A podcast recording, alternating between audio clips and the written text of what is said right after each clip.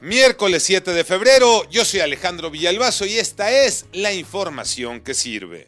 Chilpancingo es un municipio en Guerrero, es la capital del estado que ha padecido ya los embates del crimen. En los últimos cuatro días, choferes del transporte público han sido incluso asesinados. Otra vez Chilpancingo se paralizó. El temor de la gente es todos los días y a toda hora, pero para la alcaldesa Norma Otilia Hernández, es un asunto normal de hace 20 años.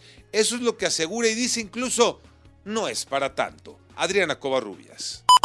Mientras el pueblo de Chilpancingo sufre la crisis de inseguridad que ha generado la suspensión del transporte público desde hace tres días y ha generado también la cancelación de clases, la alcaldesa Normotilio Hernández dijo que la violencia en esta capital viene ocurriendo desde hace 20 años. Y otro político que también señaló que no tiene por qué suspenderse clases es el secretario de Educación, Marcial Rodríguez Aldaña.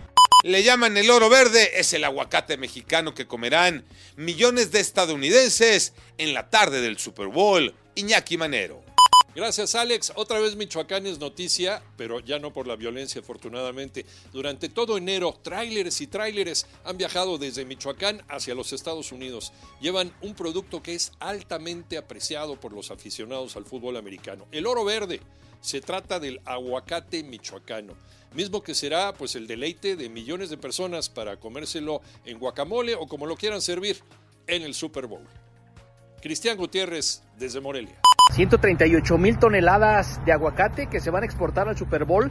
130 mil son de Michoacán.